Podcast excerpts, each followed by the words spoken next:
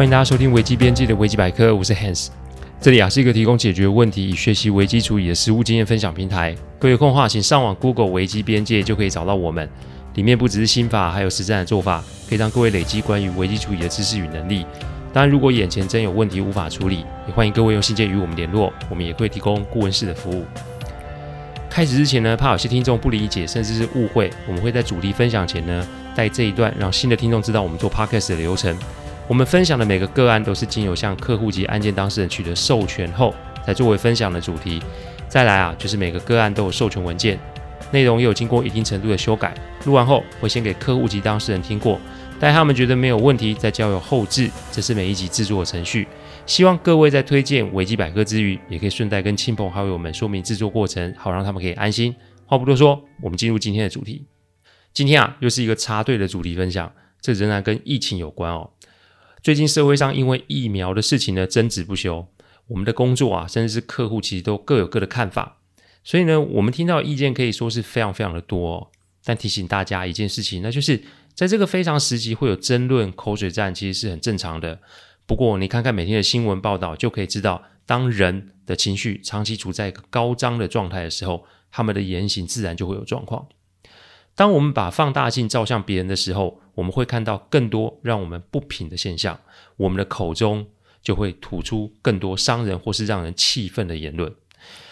大多数的人对于危机处理这四个字看的都是如何处理，以为啊只要会处理，那就是能够飞天遁地无所不能。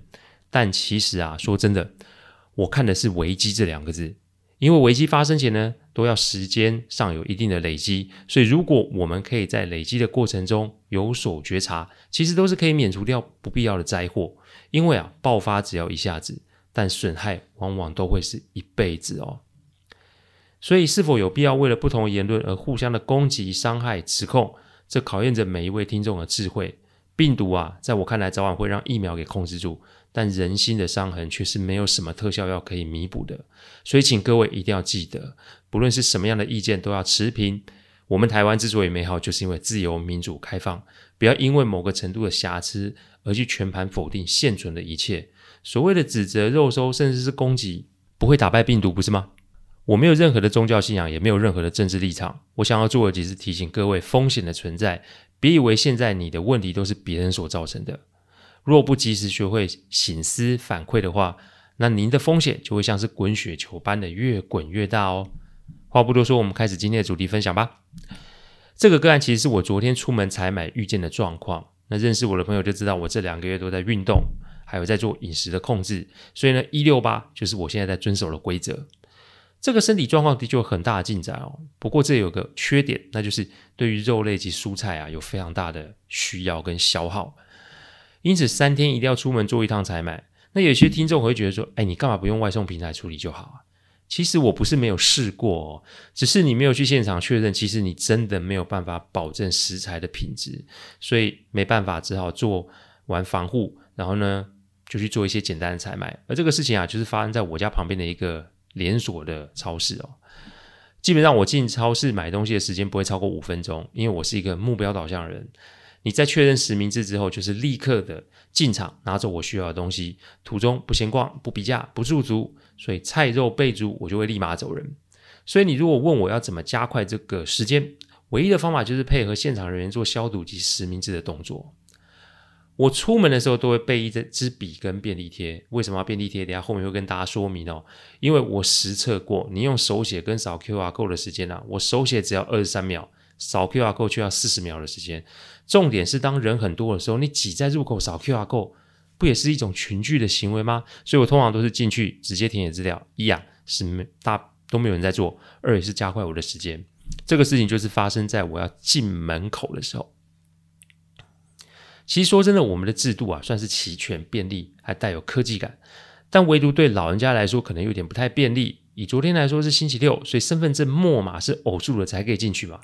不过，仍有不少的朋友，甚至是长辈们都不知道这件事情，很多人就卡在门口。这明理的，就会选择，那我明天再来喽。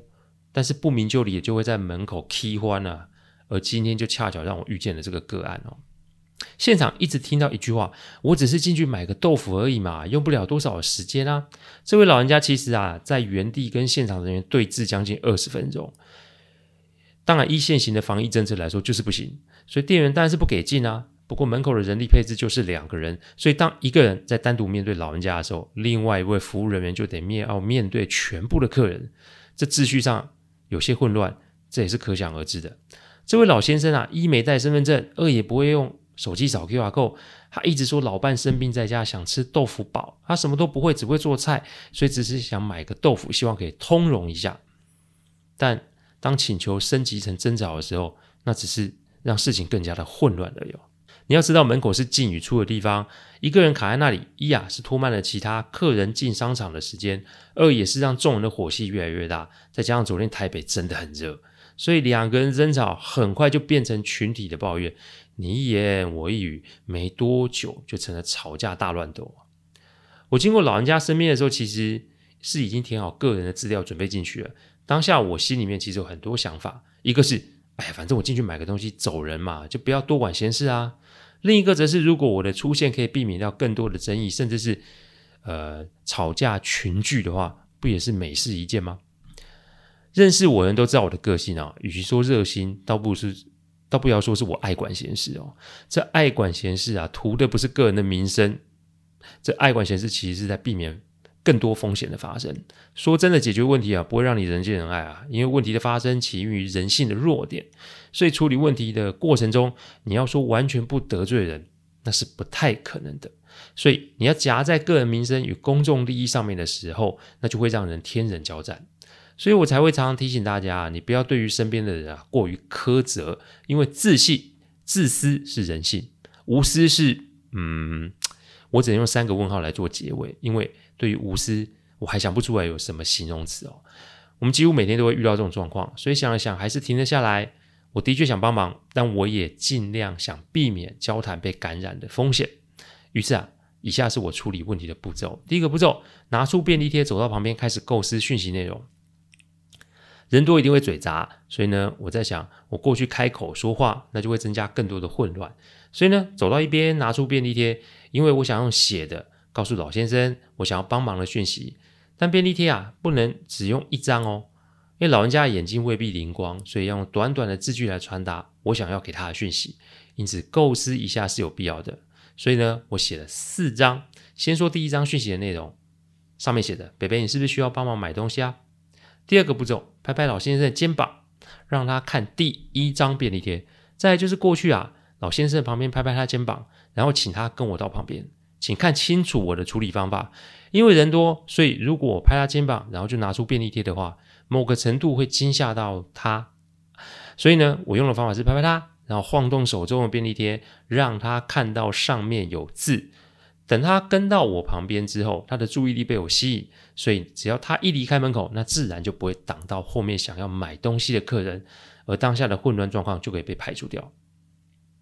到一边的时候呢，我便用两手拿着便利贴给北北看，当然下面会有提醒，就是嗯，你了解我的意思你就点头，你不了解就摇头，尽量避免两人之间有太多的对话。第三个步骤，待他点头之后，给他看第二张便利贴的内容。这北北点头之后啊，我就撕掉第一张，然后让他看第二张便利贴。第二张的内容是除了豆腐之外，他有没有想要还要买其他的东西？让他想一下再告诉我，我可以抄下来，然后进去帮他买。底下还有慢慢来的提醒，让他不要紧张。因为在这个时候啊，会出来买东西的老人家，要么你是真的关不住，要么就是真的小孩不在身边，所以没有选择，只好出门。因此，可以的话，我希望一次帮他多买一些些，至少让北北啊可以多支撑一些时日。他想了想之后，便跟我说了几项东西：葱、蒜、鸡腿肉、酱油。我抄下后给他。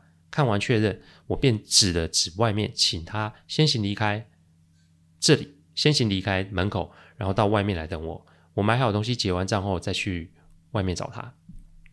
第四个步骤，分成两部分结账，清楚做出确认。大约十分钟我就出来喽。其实管制会有个好处呢，就是卖场里面的人数不能太多，所以啊，你只要动作快，结账也不会有大排长龙的状况发生。结账的时候呢，我特地分成两张。发票做结账，因为长辈不会像我这么的随性，什么东西多少钱都要清楚明白才是，所以给长辈发票，然后在现场比对袋子里面的东西。更重要是发票上面有明确的金额，这才会减少不必要的麻烦哦。北北比对完没有问题，便拿给我，然后我就帮他提着东西放到机车上，就结束了这个个案的处理。我处理时间只有十分钟，但他却和店员及消费者对峙了将近有二十分钟。这一来一往就可以知道问题的处理并没有分大或小，有的时候只是看我们愿不愿意帮忙，并且就现场的状况构思一下处理的方式。今天解决的不只是北北的购物麻烦，某个程度也是帮助来超市买东西的其他人。因为你只要多一秒，群众聚集抱怨，那就会有多一分的感染风险，不是吗？我分享这个个案啊，不是来跟各位传教说日行一善，好棒棒，只是要提醒大家，时间一分一秒在过，疫情什么时候会过，我们不知道，但我们可以掌控的是现在当下，决定我们要用什么样的心态来过生活。疫苗打了，难道以后我们的人生就会一帆风顺，没烦恼吗？你不要忘了哦，接下来我们大家都还得面对因为疫情所造成的产业变动或是环境的改变，所以心态上的急躁绝对会大大增加我们出事的几率。用这个个案提醒大家，所谓的改变不是口号，所谓的改变是做出选择，然后付诸行动，这才会有可能一次又一次度过来的考验与试炼哦。所以下次啊，我们若遇到类似的问题时，记得。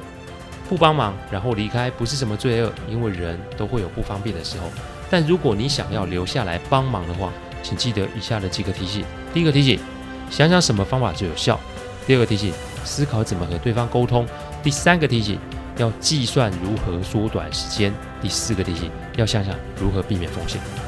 感谢各位聆听，听完之后如果有任何的意见，请上我们的网站危机边界留言。我们预计每周一中午会上架一个 Podcast 的主题分享。各位有任何想听的主题，也都可以透过现场留言给我们知道。另外，欢迎各位今天晚上加入 Clubhouse 深夜危机现场的提问与讨论哦。我们下次再见，拜拜。